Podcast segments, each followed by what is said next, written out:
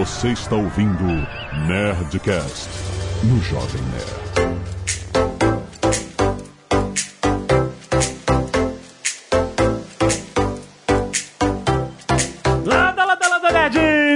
Alexandre Antônio do Jovem Nerd. Entrevistar a Scarlett Johansson em Nova York é ter uma carreira no exterior?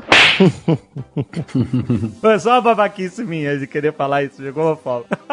Tem que botar na cara dos outros mesmo, inveja. Aham. Aqui é o Paulo Silveira da Lura com a carreira de CEO no exterior, falando diretamente de Paris. Olha aí. Joga na cara. Bom, aqui é o Edu Giansante que tá falando, e se você não curte cerveja, esquece carreira na Europa. Aqui é o Fabrício Carraro, viajante poliglota e nunca beija sua futura gerente na Alemanha. Que isso? Caraca. Caraca, maluco, o que que tá acontecendo? Aqui a Zagal, essa galera tá muito saidinha. Muito bem, nerds! Estamos aqui em mais um Nerd Tech, trazido a você todo mês pela Alura, curso online tecnologia. E hoje a gente vai falar sobre uma- um assunto mais abrangente né, do universo de tecnologia, que são carreiras no exterior, não é, Paulo? É isso mesmo, Alexandre. Todo mundo gosta de- desse assunto, quer trabalhar lá fora e acha que trabalhar no exterior é só pra quem faz programação. Mas na verdade é que tem bastante carreira, não só em tecnologia, aliás. Eu acho que a gente tem duas pessoas aqui que tem bastante história pra contar, falar como que as pessoas podem ir trabalhar fora do país, que tem essa moda, né? Todo mundo diz que quer trabalhar fora, mas depois quando estão lá, as pessoas se arrependem um pouco. É, então eu acho que a conversa é essa, pra falar um pouco de oportunidades de trabalho fora do país pra quem tá buscando. Muito bem, Inclusive é a profissão mais antiga do mundo, né? O quê? Garçom. Garçom. é a mais antiga do mundo, garçom?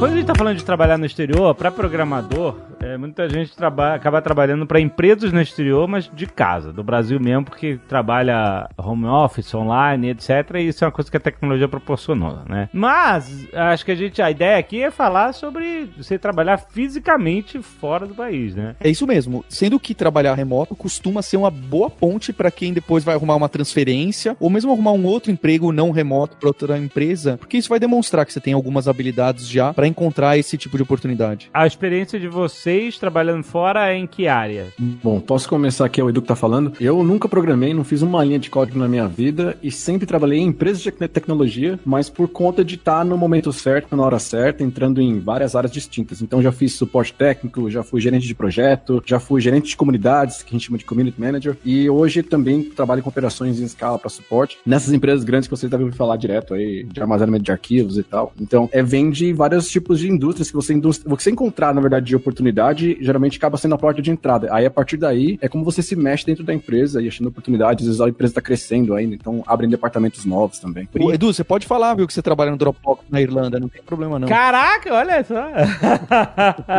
É um cara que não tem problema de storage. Quantos gigas você tem no teu Dropbox? Cara, eu acho que agora deve ter meio tera. Nossa, mãe do céu. Pô, arranja um desconto pra gente aí no É, Dropbox, caraca, a Tá gente paga caro. uma grana por ano de Dropbox aqui. Mas uma coisa... esse jabá já valeu, hein? É, já valeu, ó. Então, Pô, já vai ter que ser pros caras lá, eles têm dinheiro, eu não tenho.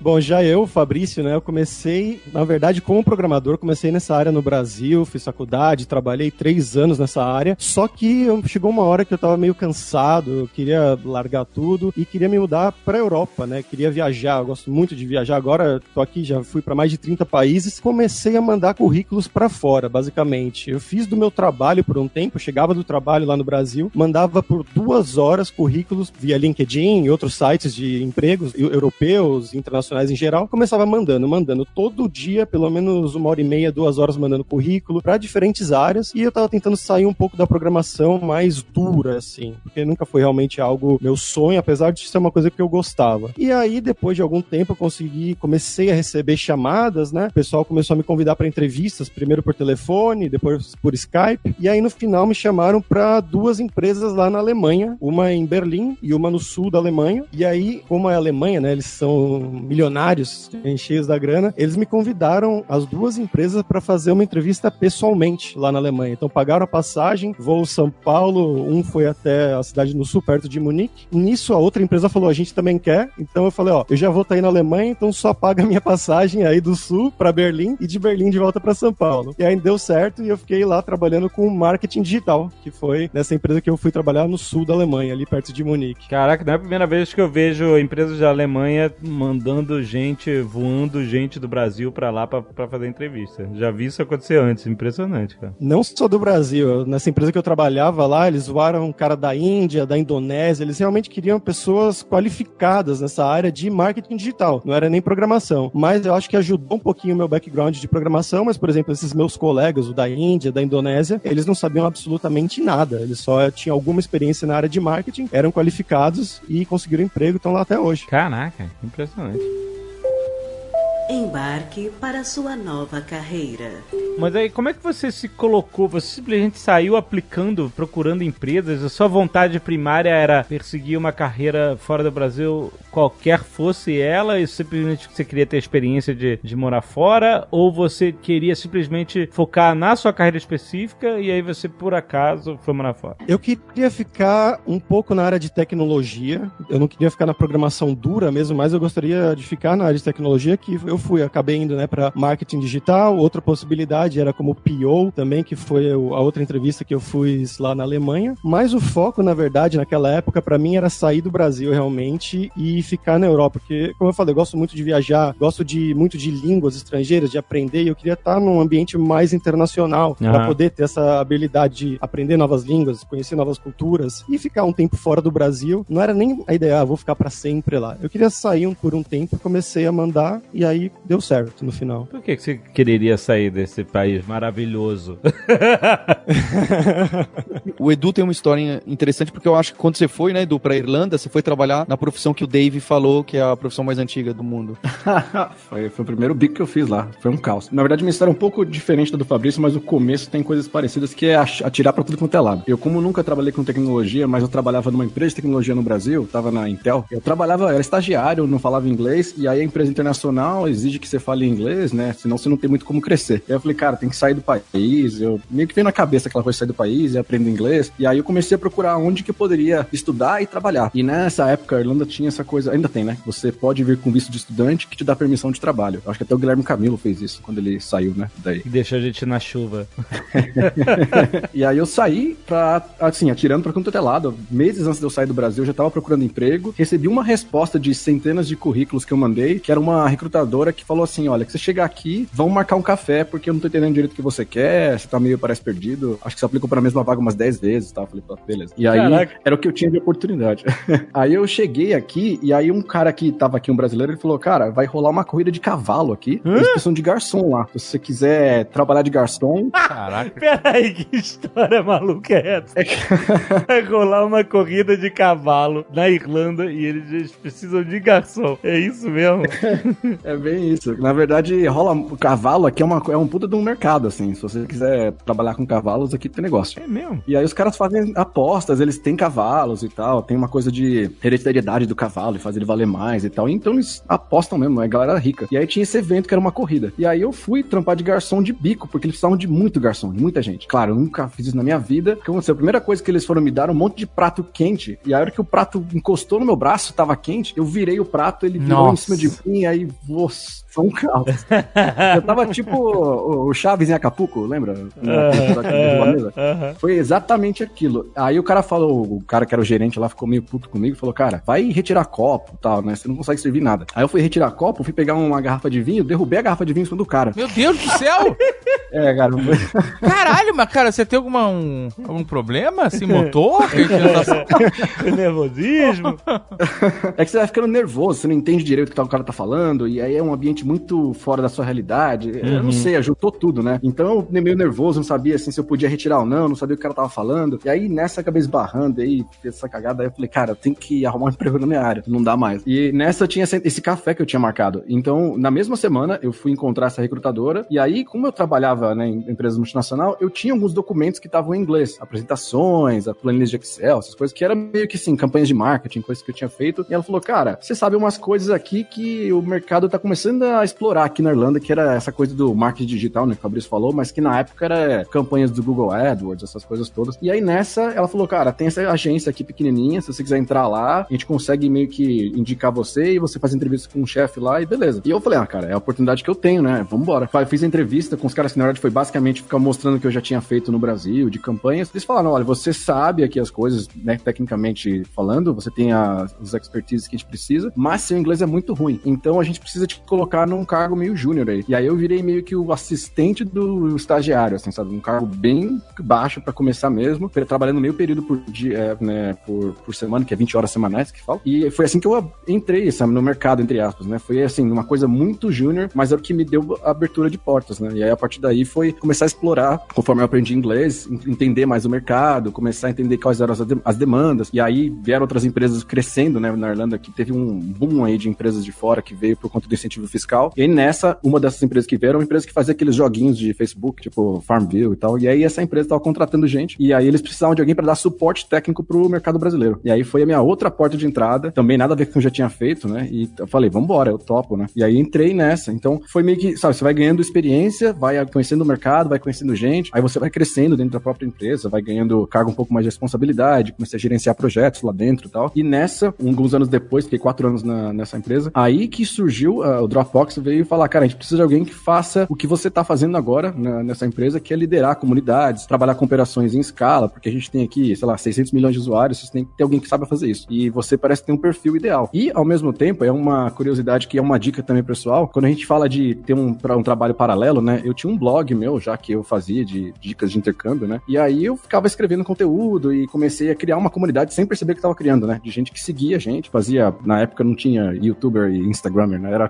coisas no blog mesmo, e aí comecei a criar esse conteúdo, gerar essa comunidade, e na hora da entrevista pro Dropbox, eles falaram, cara, a gente viu que você tem seu blog aí, e eu quero saber como é que você cresceu, sabe, como é que foi a sua estratégia de crescimento. Basicamente, 70% da entrevista foi eu falando sobre meu site, e não sobre as experiências anteriores. Maneiro. Maluco, né? Legal porque eu acho que eles estavam querendo procurar meio que um meio de pensar, sabe, de um community leader, esse tipo de coisa, né? Que, né, pelo menos era, era algo que você estava demonstrando não só a sua experiência de trabalho, mas por si só, né? Com seu próprio conteúdo, etc, né? E aí eles te contrataram pra quê no Dropbox? Pra ser gerente de comunidade. Olha aí, é exatamente isso.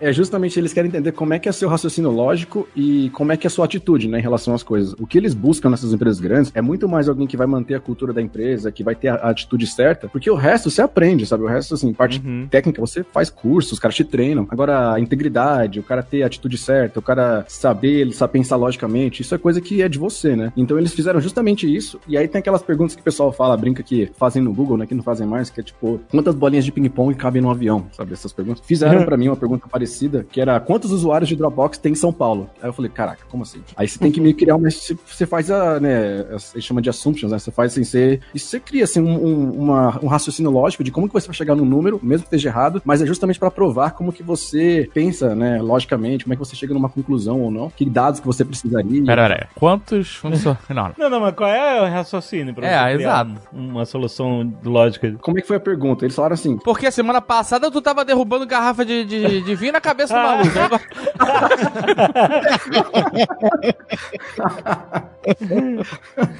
A pergunta foi assim: eles falaram, qual, fala uma cidade que você gosta. Aí eu falei, cara, São Paulo, que é a cidade que eu nasci e tal. Eles, quantos usuários de Dropbox pagam pelo Dropbox, né? O Dropbox versão paga em São Paulo? Caraca, pagam? O que você faz? Você tinha uma, você tem que assumir alguns dados. Então você basicamente fala assim: ah, São Paulo tem lá 20 milhões de habitantes, dos 20 milhões, 60% tem entre 20 e 35 anos. Ah, dessa faixa etária, 90% tem internet, dos 90%, X% é, usa Dropbox, desses X%, uns 5% pagaria. Então você chega no número com um raciocínio lógico. Na verdade, não tem que estar certo. Ele quer saber só o teu raciocínio, é isso, né? Isso, exatamente. É, porque é assim que se soluciona problemas. Você quer ver se tem iniciativa de procurar uma solução de algum problema que você não sabe. Porque os números depois você pode fazer. Você me dá uma senha de acesso que eu porque eu busco aí no teu database. mas, é, mas é claro que ele queria que você exemplificasse o raciocínio lógico. Aliás, essas dinâmicas, elas procuram mais isso, né? A solução criativa de problemas é muito mais importante do que a resposta certa, exata para qualquer coisa. Ele fez uma pergunta quantificável, mas como você não tinha como quantificar, ele queria saber o seu raciocínio, né? De- é muito interessante a pessoa estar preparada para isso quando ela vai fazer entrevista, principalmente lá fora. Quando eu entrei na, na, na sede da Irlanda, tinha uns 40 funcionários só. Nessa época, o CEO da empresa ainda entrevistava todo mundo, um por um. Então, eles me pagaram uma passagem pra São Francisco pra conversar com o CEO por 10 minutos só. Caraca. Só pra ele ver se ele aprovava ou não. Tipo, eles chamam de thumbs up, thumbs, thumbs down, que é dar o joinha pra cima, o joinha pra baixo, sabe?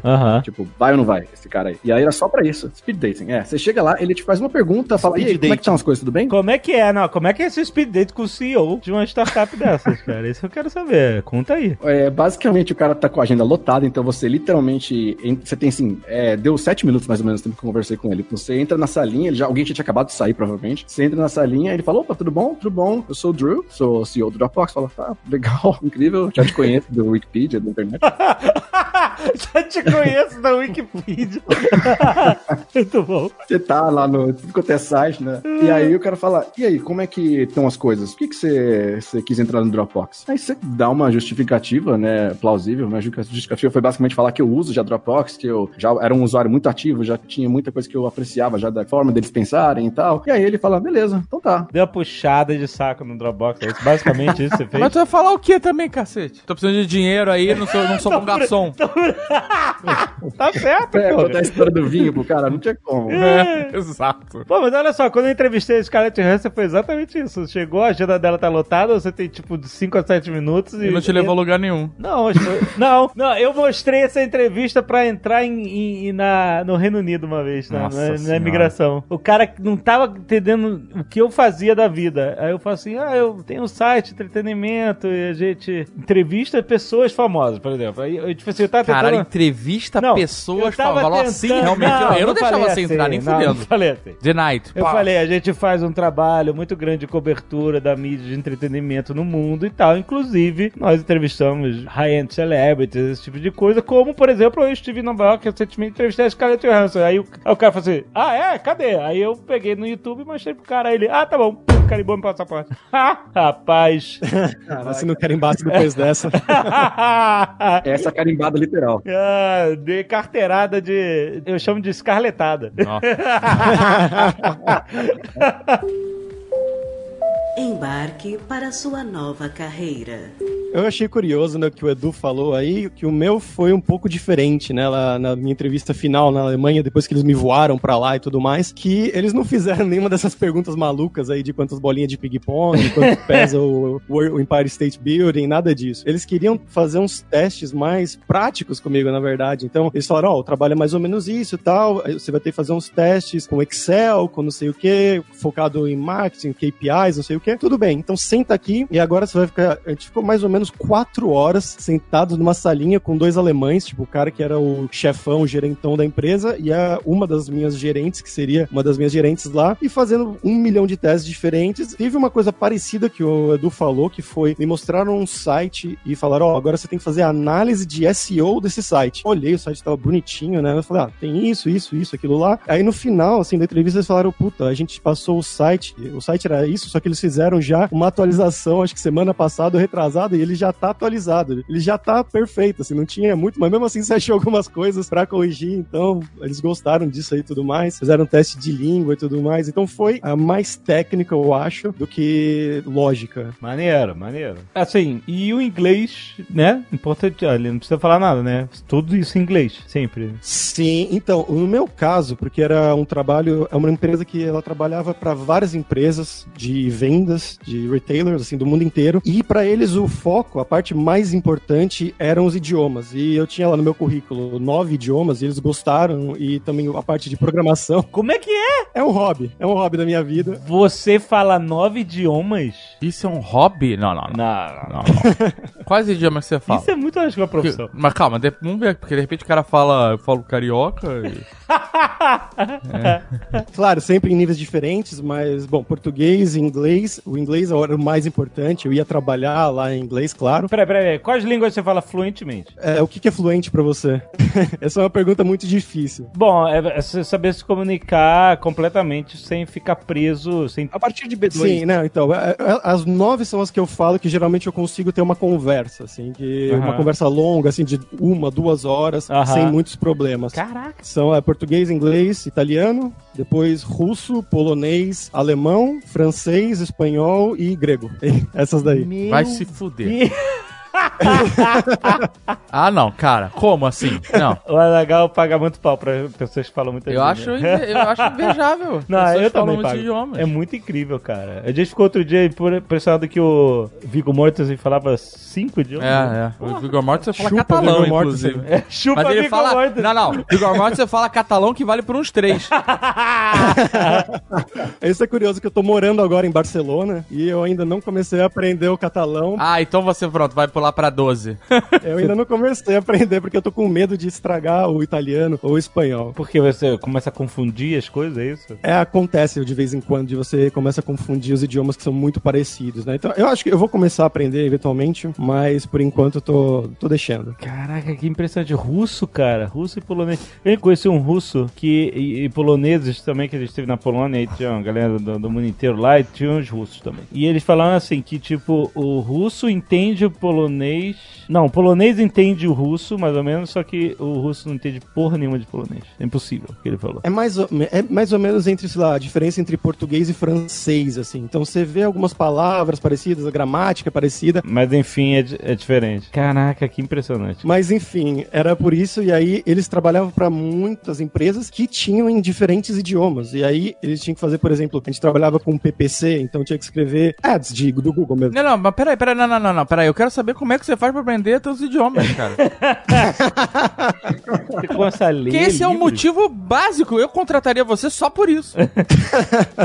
O Fabrício trabalha em Barcelona remotamente pra Lura, já é um negócio curioso. Mas só pra conhecer- te dar a ideia de como que eu conheci o Fabrício. Sabe o site do Couchsurfing? Não sei, é, Couchsurfing é tipo o Airbnb É. Uhum. pra quem gosta de fazer de graça, né? Uhum. Então você oferece sua casa, fala, vem aqui e tal. E eu tava recebendo algumas pessoas pelo Couchsurfing, na época que a gente não tinha crianças em casa, eu e a minha companheira, né? Você. Nossa, parabéns, Paulo. Pera, o Jovem Nerd julga demais as Eu, pessoas. eu, eu acho. Eu achei, achei uma coragem, de uma coragem inacreditável. Jovem Nerd. Parabéns, parabéns. Eu nu- nunca, jamais teria coragem de receber. Eu não recebo o cara pagando, ainda mais de graça, maluco. Putz, guila. Eu... Ah, tu já ficou em, em, em Couchsurfing, ô Paulo? Eu nunca fiquei, eu não sou louco, eu só recebo. Eu já fiquei. E a gente tava nesse encontro, o- em São Paulo, uma vez por semana, tem a noite do encontro do pessoal que tá fazendo couchsurfing.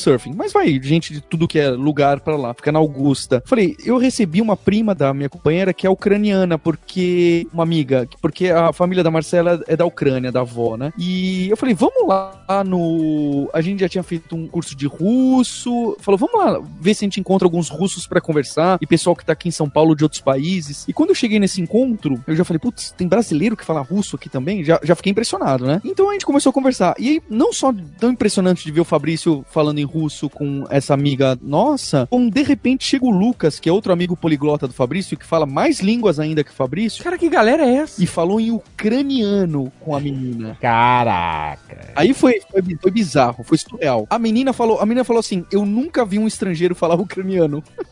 Caraca, que impressionante, cara. Mas eu não entendi ainda como você faz pra aprender a, a fa- falar todos os idiomas. É uma sociedade secreta, alguma coisa assim? Tem uma sociedade secreta, tem encontros de poliglotas aqui na Europa todo ano, praticamente, duas vezes por ano. Caraca, encontro de poliglota. Imagina, cara, como é que deve ser esse encontro. Caraca, cada um fala o que quer, né? Fica, a galera tem que. Fica tocando uma sineta a cada 30 segundos, você tem que mudar de idioma. Tem uma sala que eles fazem exatamente isso daí mesmo, mas no geral. Olha aí! Ah, Caraca, que excelente. No geral, você vai com o pessoal, conhece, vai conversando, tem apresentações, né, de como aprender idiomas mais rapidamente, de uma maneira mais eficiente e tudo mais. Mas no geral, tipo, o primeiro, segundo ano que eu fui, eu fui em algumas palestras, só que depois fica mais ou menos a mesma coisa. Você já tem o seu método, já sabe como aprender, e aí eu vou mais para conversar com o pessoal mesmo. Você começa a fazer amigos, né, nessa comunidade. O pessoal também é muito internacional, viajam para vários países. Mas sobre como aprender, cara, tem um método que eu mais ou menos desenvolvi para mim atualmente, né? Eu comecei lá atrás, né? O primeiro foi italiano, inglês primeiro, claro, depois italiano, e depois foi o russo, que foi, eu morava na universidade lá, numa casa comunitária com vários amigos, e um amigo ele chegou, ó, tem um livro aqui de russo que eu comprei, eu sei que você gosta de línguas, tal, você quer aprender comigo? Eu falei, ah, por que não? Aí a gente começou, acho que depois de uns três meses ele desistiu, e eu fui continuando, continuando, continuando, aí depois de um tempo eu conheci essa garota, que depois é, a gente se casou, Ah, aí é fácil. Começou a aprender russo. antes. mas na verdade ela nunca abriu a boca pra falar em russo comigo. Olha aí. ela falava que quando eu falava em russo, não era o marido dela, era uma outra pessoa com sotaque e, e tudo mais. E Ah. ela falava português, né? Então Ah, ela- tá. a gente se acostumou, então eu, era, eu aprendia pela motivação mesmo. E depois que isso foi levando. É meio que um vício, sabe? Você vai pegando uma língua, depois você. Ah, você já provou aquela. É um segredo. Vocês se ligaram? É um segredo. Ele não tá falando, ele tá dando um monte de volta. Ele não conta, é um segredo, cara. É um segredo dos poliglotas. É tipo uma maçonaria de quem fala mais de cinco idiomas. Se eu tiver uma dica só pra dar aqui rapidinho, tomar muito tempo do programa, é foca nas coisas mais importantes primeiro e aprenda sempre em contexto. Então, tipo, não, aprende- não adianta você aprender, sei lá, as cores. Você não precisa de púrpura quando você tá começando. Nossa. Aprende preto, branco e vermelho e já era. Ah, Você não precisa de rinoceronte, aprende cachorro e gato. Já ah, era. Aham, maneiro. E aí, é verdade. sempre em contexto. Eu aprendi a pedir cerveja em três idiomas já. É, é, importante. Mas, obviamente, você não precisa ter nove línguas no seu currículo. Não, tá? não, não. o inglês certamente é a língua que ainda é a língua universal para o mercado internacional, né? Você vai... Com certeza. Não, e os meus colegas de trabalho lá, por exemplo, eles eram de vários países, de Portugal, da Romênia, da Itália, e eles falavam basicamente a língua materna deles e mais inglês, nem alemão. Tenho alguns deles que moram lá há mais de sete anos na Alemanha e nem quiseram, não precisaram aprender alemão porque trabalham com estrangeiros, trabalham numa empresa que fala inglês, Aham. então o inglês realmente é o foco, é a coisa mais importante. É, até lá na. A gente já visitou a CD Projekt Red lá na Polônia. E como é uma empresa internacional, 80% dos funcionários são internacionais, a cultura da empresa é todo mundo falar inglês. Entre os poloneses também. Uhum. polonês, enquanto é outro polonês no corredor, eles falam em inglês, entendeu? Pra criar uma cultura de. que pode chegar uma pessoa no meio da conversa e. e entendeu? Pra, pra não criar uma, um sentimento de grupos de, de divisão, entendeu? Ou seja, todo mundo tem uma identidade internacional, então todo mundo fala inglês. Então, inclusive entre os nativos. É, é muito interessante isso, né? Como o inglês faz a diferença total na vida da pessoa quando ela quer ir pro mercado internacional, né? Aliás, total, é tudo, né? Não vou fazer jabá da WhatsApp, mas que o programa é da Lura. mas já fazendo. mas tô, não, falando sério, né? Independente do, do jabá, cara, é assim, é essencial, cara. É essencial pra qualquer tipo de atividade global. Mas, Alexandre, uma coisa que vale puxar também é que isso depende muito de país para país. Então, você falou, e de empresa para empresa também, como você falou da Project Red lá na Polônia. Na Alemanha isso é mais comum, né? Na Suécia, alguns países que eles já têm essa cultura mais de o inglês como segunda língua e a população mesmo já fala, no geral, relativamente bem o inglês. Mas também tem outros países, por exemplo, aqui na Espanha, onde eu tô agora, que o espanhol é essencial em, Aham. na maioria das empresas, eu diria. Ou na Itália também, na França, principalmente. Se o espanhol falar inglês contigo, fudeu. Você desaprende seu inglês. é, mas então aí a, a língua local, França e Espanha, é muito valorizado, né? Francês e espanhol. é Isso. Sim, na Itália também. Então, se- quando você for procurar, se você estiver procurando realmente um emprego fora do país, olha, claro, a empresa, se a empresa falar inglês, perfeito. Você tem o inglês, acabou. Mas se você quiser abrir mais o seu leque de opções, é bom você pesquisar essas coisinhas também. E aí dá talvez uma estudadinha em espanhol, quem sabe, né? É, uma coisa importante pra citar da questão dos idiomas aí, é porque a gente esquece quando a gente vem morar fora que português é um idioma que a gente tem a mais, né? E as pessoas não põem no currículo às vezes. Elas falam, ah, falo inglês, sei lá, intermediário. E esquece de falar que o nativo dela é o português. E, por exemplo, aqui em, em Dublin, você tem muita gente que dá suporte técnico pra Portugal é, e pro Brasil. E aí saber português, é claro, é essencial. Agora, o que acontece como contrapartida é que tem muito brasileiro que vem pra cá, então falar português só pelo português já não é um diferencial. Você tem que ter um terceiro idioma, né? E aí seria, no caso, por exemplo, o Fabrício tem nove aí, mas ou espanhol, ou você falar francês, já vira um diferencial, porque aí a pessoa que vai dar suporte, ela pode servir dois mercados, né? Então Uhum. ela passa a ser um funcionário de mais valor. Uhum. Isso também, então, conta. É, mas é muito bom. É, porque tem muito brasileiro que acaba trabalhando nessa parte de comunidade. Já conheci gente que trabalha com localização de games para português, mas trabalha na Europa. Outros brasileiros, community leaders, que trabalham também com comunidades, né, fazendo suporte em português e tal, para comunidades brasileiras e tal, e trabalham nos Estados Unidos ou na Europa. Então é sempre importante valorizar o português, sim, porque pode ser uma posição que eles querem, que eles desejem, né, de ter uma pessoa que fale português. Você acabou de lembrar, também tem Portugal e outros países que também falam português, que também podem ser alvo, né, da- do trabalho dessa empresa.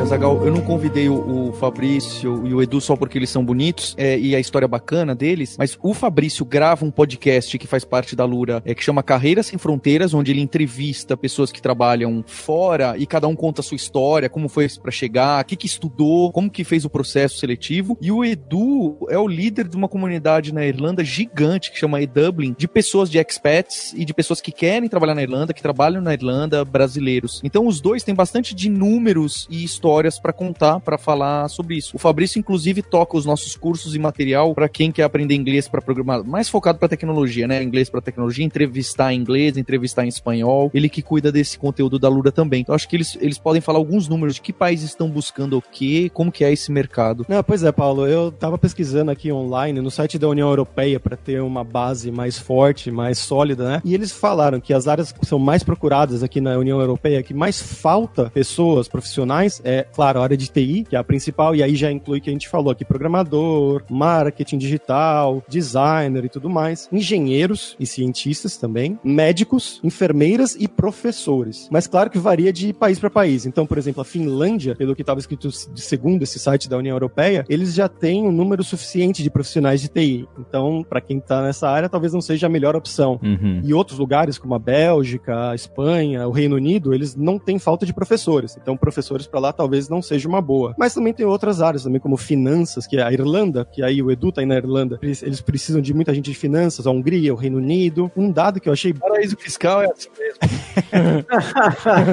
Tem que ter o cara da finança. É um dado interessante que eu achei é que o Reino Unido vai precisar de 1,8 milhão de engenheiros até 2025. Então é um leque bem legal aí e só precisa do inglês pra lá, né? Contando o Brexit? Contando o Brexit. Eu acho que até mais. E Canadá precisa de tudo, né? Canadá simplesmente, pelo amor de Deus, venham pra cá! Aqui não é tão frio!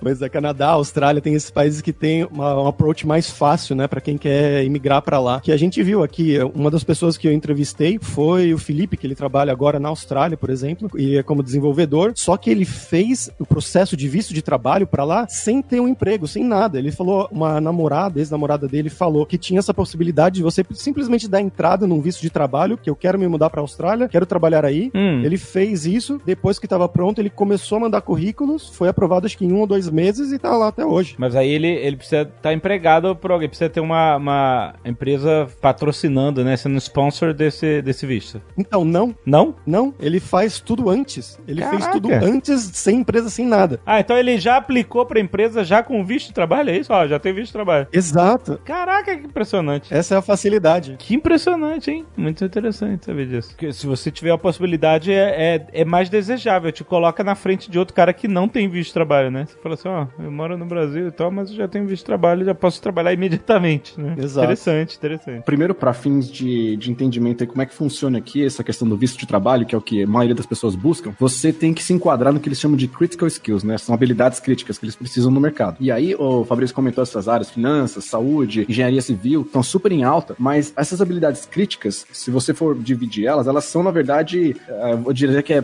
microatividades dentro do no total, né? Então, a gente falou de tecnologia, mas se você, por exemplo, souber animação, se você souber gerenciamento de projeto, tiver certificação PMO, Six Sigma, já passa a ser diferencial. Isso eles contam como critical skills. Então, tem mais de 120 critical skills aqui na Irlanda, que é um número bem é, interessante pra gente, se eu pensar que é uma economia pequena, né? 120 critical skills que são desejáveis, é isso. Isso, exatamente. E aí vem um outro ponto em cima disso, Jovem Nerd, que é assim, a critical skill pela critical skill é a habilidade técnica, né? A hard skill da pessoa. Só que aí, que a gente falou antes, né? A pessoa ter a atitude certa, a pessoa às vezes tem um potencial muito grande, a pessoa ter um segundo ou terceiro idioma, é um extra isso, é um plus. Então, Uhum. ela que tiver a combinação dos dois, melhor ainda, né? Como é que é verificado o Critical Skill? Através de certificações, através de premiações na sua área? O que, que exatamente vai certificar, funcionar para certificar uma Critical Skill? Nem é tão complexo assim. Como eu não sou de tecnologia, eu não tenho certificações, por exemplo, mas Aham. eu tenho experiências de trabalho que tinham a ver com áreas que são hoje críticas, né? Então, a área de gerenciamento de comunidades, hoje em dia, né, hoje 2019, já não é tão crítico mais, mas em 2014, quando eu entrei na Dropbox, era crítico. Então, depende também do timing certo, né? Você saber. Quando eu entrei em 2008, por exemplo, para dar suporte técnico, era saber português era um diferencial. Hoje em dia já não é mais. Então, tudo vai do timing certo, né? E aí, essa verificação é a experiência. E se você é de tecnologia, você tem que ter certificações e tal que comprovam, né? Uma graduação, o que for. Mas é. Depende realmente da área que você vai aplicar. Mas pro visto, pra autoridade de imigração, você tem que apresentar alguma coisa que comprove isso, né? Se você falar assim, ah, eu, eu tinha experiência de trabalho, significa que você mandou só o currículo e, e alguma carta de recomendação, seria isso? Não, eu vou te dar o meu caso, que eu tive duas vezes eu tive que aplicar para visto de trabalho. A primeira vez, quando foi na, na empresa de jogos, que eles precisavam de alguém que, naquela época, né, soubesse do mercado brasileiro, é, a pessoa que tivesse já algum tipo de experiência na Irlanda, independente de da área que for. Então eu tinha os dois nesse caso. E aí o que a empresa faz, a empresa que tá te contratando, é fazer um, preenche um formulário que coloca lá os dados que eles estão precisando. Então eles, por exemplo, falam assim, ah, preciso de alguém que tenha um mínimo de experiência de um ano na Irlanda e saiba do mercado brasileiro, tenha experiência de trabalho no Brasil. Tinha os dois. E aí, junto com isso, eles adicionam o que eles estão fazendo em relação a, a- a contratações. Por exemplo, ah, a gente vai crescer em mais 100% no próximo ano, então a gente vai contratar mais o dobro de pessoas, ou vai fazer tal coisa. E aí, isso vai pro governo, eles aprovam ou não. Tinha muito risco de não ser aprovado antes, era muito mais, é quase 50-50, assim, a chance de aprovar ou não. Então, era meio que um tiro, assim, vamos ver o que vai dar. Hoje em dia é muito mais, é, eles já melhoraram muito o processo, então você vai lá com, por exemplo, as experiências de trabalho que você tem, eles têm lá registrado, né? Então, por exemplo, eu trabalhei em outras empresas registrado na Irlanda, eles têm lá no meu sistema, no sistema eles puxam os dados, sabem que eu já tenho experiência, ah, os idiomas, essas coisas, eles, na verdade, vão é, acreditar no que você falar, né? Não tem muito como testar isso. E aí, graduação, certificação, aí você tem que validar os seus diplomas, validar a certificação, traduzir, se for de outro país, né? E se for do país mesmo, aí você já só aplica com o que você tem. Maneiro. E aí tem uma outra coisa que entra, que é uma, uma carta de apoio do governo, que a gente tá falando da isenção fiscal, eles basicamente têm um órgão que se chama IDA, que é do, do governo irlandês, que é para incentivar empresas de fora a se estabelecerem na Irlanda. E aí eles ajudam com tudo, né? Desde você achar um escritório, alugar e tal, fazer o contrato, até você contratar gente, expandir, como é que você vai fazer o marketing da sua empresa e tal. E aí nessa, você vira um trusted partner, você vira um parceiro de confiança deles, digamos. E aí quando você vai contratar alguém que não é europeu, eles mandam essa carta de recomendação junto para imigração, falando, Hum. ó, a gente do governo apoia essa contratação porque eles são um parceiro de confiança nosso. E aí você já praticamente consegue o seu visto de imediato. Caraca, que impressionante, né? Então, às vezes a pessoa tá querendo, tá com desejo, mas ela simplesmente não sabe nem que existe esse tipo de informação. E. Pois é. Né? E são coisas que podem ser até mais fáceis do que a pessoa imagina. Muito maneiro, cara. Existe no, na- no próprio, é, chama IDA Ireland, né, que é o órgão do governo, e lá tem a lista de empresas que são parceiras deles, né? Então, você já Aham. consegue inclusive ver que empresas, se você quiser aplicar, que já estão nessa lista para já te facilitar o processo. Embarque para sua nova carreira.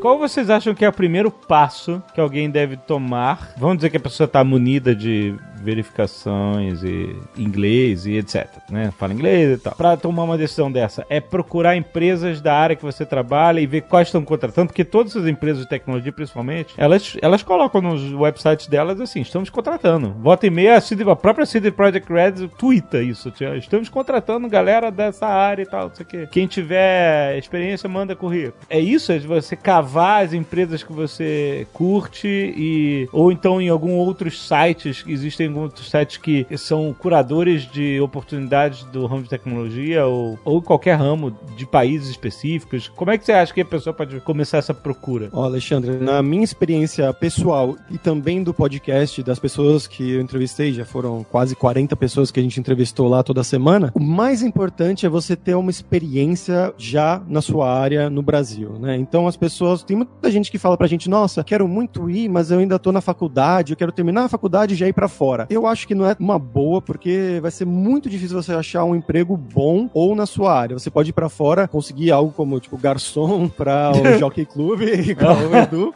Mas pra, pra estudar inglês, tudo bem, isso é uma outra coisa. Mas se você quiser ir já pra trabalhar, pra arrumar um trabalho bacana, com salário, pra você ficar estável fora do país, eu recomendo você trabalhar pelo menos um ou dois anos no Brasil, na sua área, pra ter alguma coisa pra mostrar, além do idioma, né? Porque eles valorizam muito isso das suas experiências. A gente conheceu, a gente entrevistou lá um cara que tá agora como desenvolvedor na República Tcheca, lá em Praga, o Kusa, que ele nunca fez faculdade, nunca fez nada. Ele é um desenvolvedor autodidata, aprendeu tudo sozinho, podia ter usado os cursos da Lura até, mas teve experiência de trabalho no Brasil, com os cursos que ele fez sozinho, livros que ele aprendeu, conseguiu essa vaga e tá lá fora feliz até agora, sabe? Então, isso eu acho que é o mais importante. Pra adicionar aí com o que o Fabrício falou, acho que algumas coisas que são mais específicas pra quem não é de tecnologia, principalmente, mas quer entrar, né? Por exemplo, no meu caso, você tem um LinkedIn que não é simplesmente um perfil criado, né? LinkedIn, fala aí.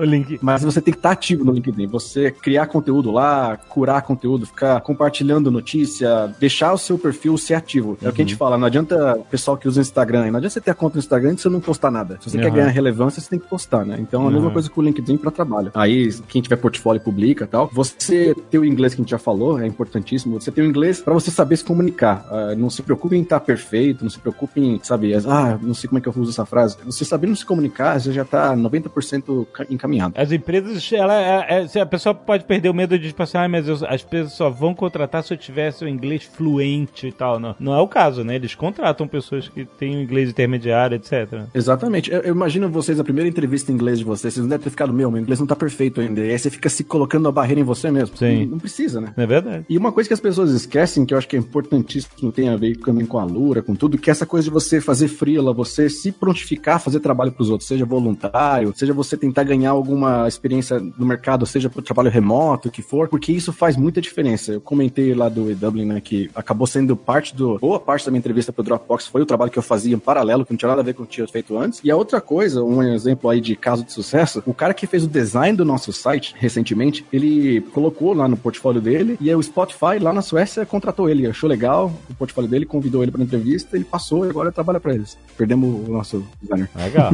Maneiro. Eu acho que essa é boa, né? de Você ter começado. É claro que o, o Edu é um exemplo meio, meio diferente, mas você já ter trabalhado um pouco no Brasil com, com a sua área, é, é certamente. Pelo menos eu, eu tô vendo muita gente sendo levada pra fora com mais de 30 anos, sabe? A- Sim. Pegar alguém que tem 20, 19 é muito mais raro do que alguém que tem mais de 30 anos, que já tem uma bagagem, Uhum. ele já consegue provar melhor, poxa, essa pessoa sabe do que tá falando, ela fez acontecer em alguns casos. Então você tem um portfólio pra mostrar das coisas que você fez, por menor que seja, parece que é, é muito importante, seja em programação, em, em design. Vale a pena dar uma olhada também no, no podcast do Carreira Sem Fronteiras, que tem umas histórias esdrúxulas até de designer de moda na China, sabe? Brasileira sendo contratada. É, mas sempre que mostrou algum interesse e tinha como mostrar algum trabalho. Eu acho que certamente essa é a, é a principal dica. Essa foi uma história bem interessante, na verdade, que a gente entrevistou ela. Ela falou que ela trabalhava em uma dessas lojas grandes aí de design no Brasil, pernambucana, se não me engano. Tinha fornecedores lá da China e aí mandava sempre e-mail, trocava e-mail e ela tava, queria sair do país, mandou um e-mail pra ele, ó, eu tô visitando aí a China, eu gostaria de saber se eu poderia visitar a fábrica de vocês. E eles falaram, não, claro, vem ver aqui e tudo mais. E eles- a gente tá precisando de um designer, você não conhece ninguém não? Ela falou, Porra. opa,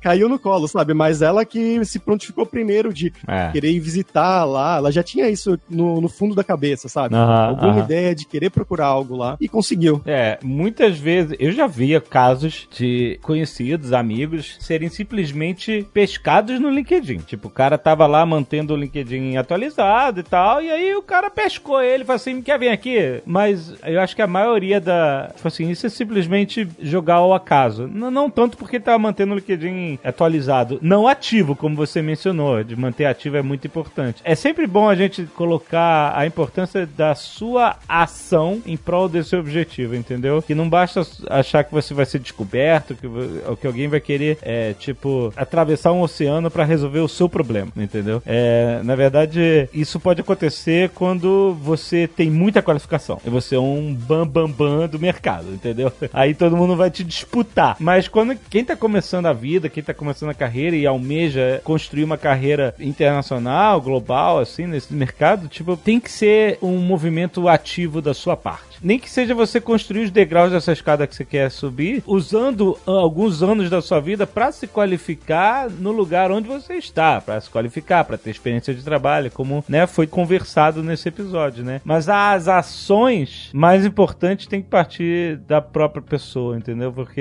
eu já vi muita gente ficar, sabe, se lamentando que não tem oportunidade, mas também não tá fazendo muito por onde, entendeu? É, e vocês acho que exemplificaram muito bem, no caso de vocês e de pessoas que vocês entrevistaram e colocaram aqui, que a ação da própria pessoa foi a diferença de acontecer, né? Ah, Essa menina da China, vocês mesmos e tal. Então, ajam.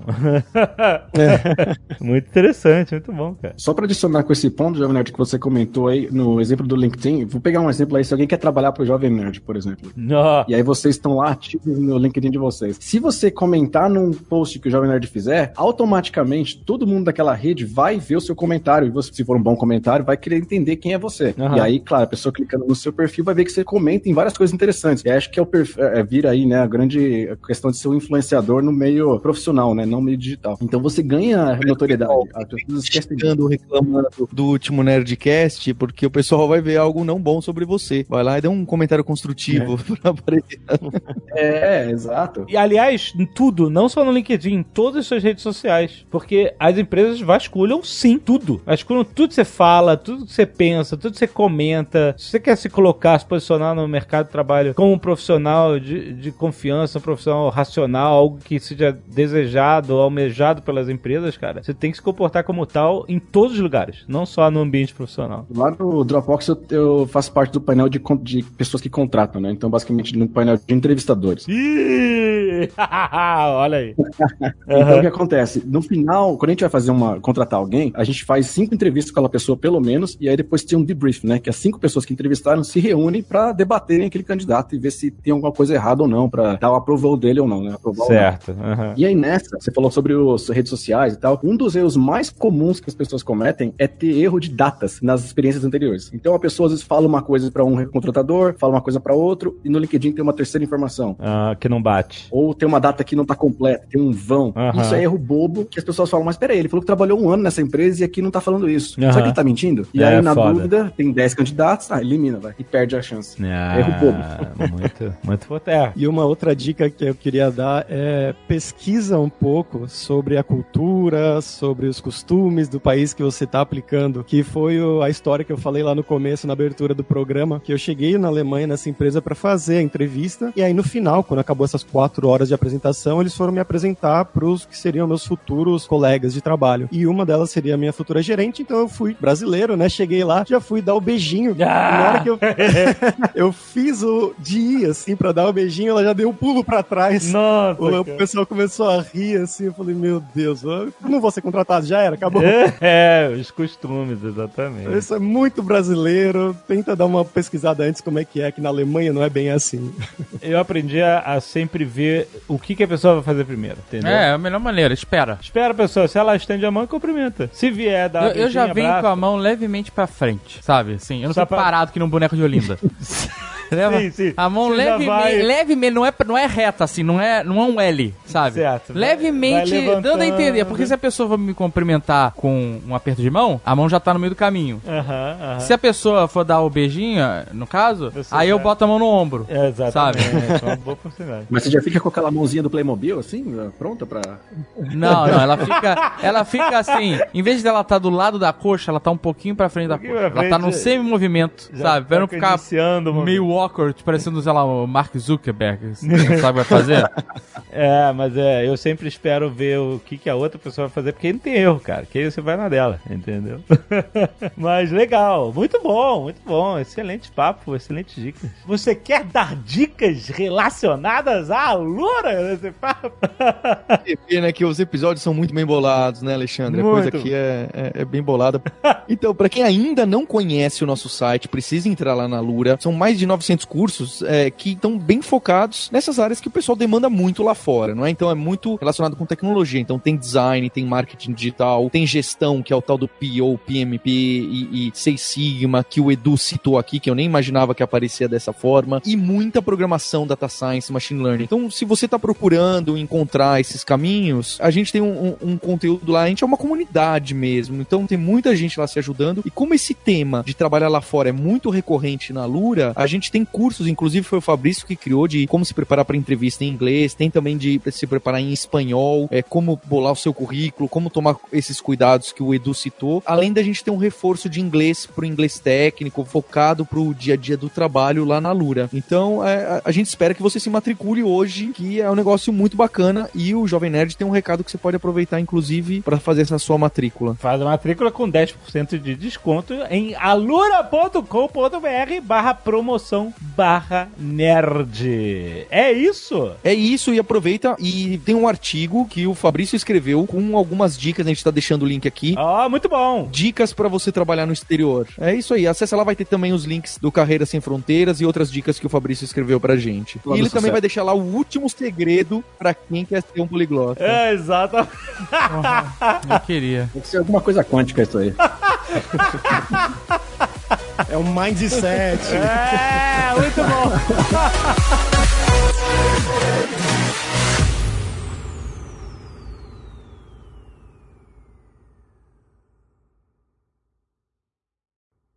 Este Nerdcast foi editado por Radiofobia, podcast e multimídia.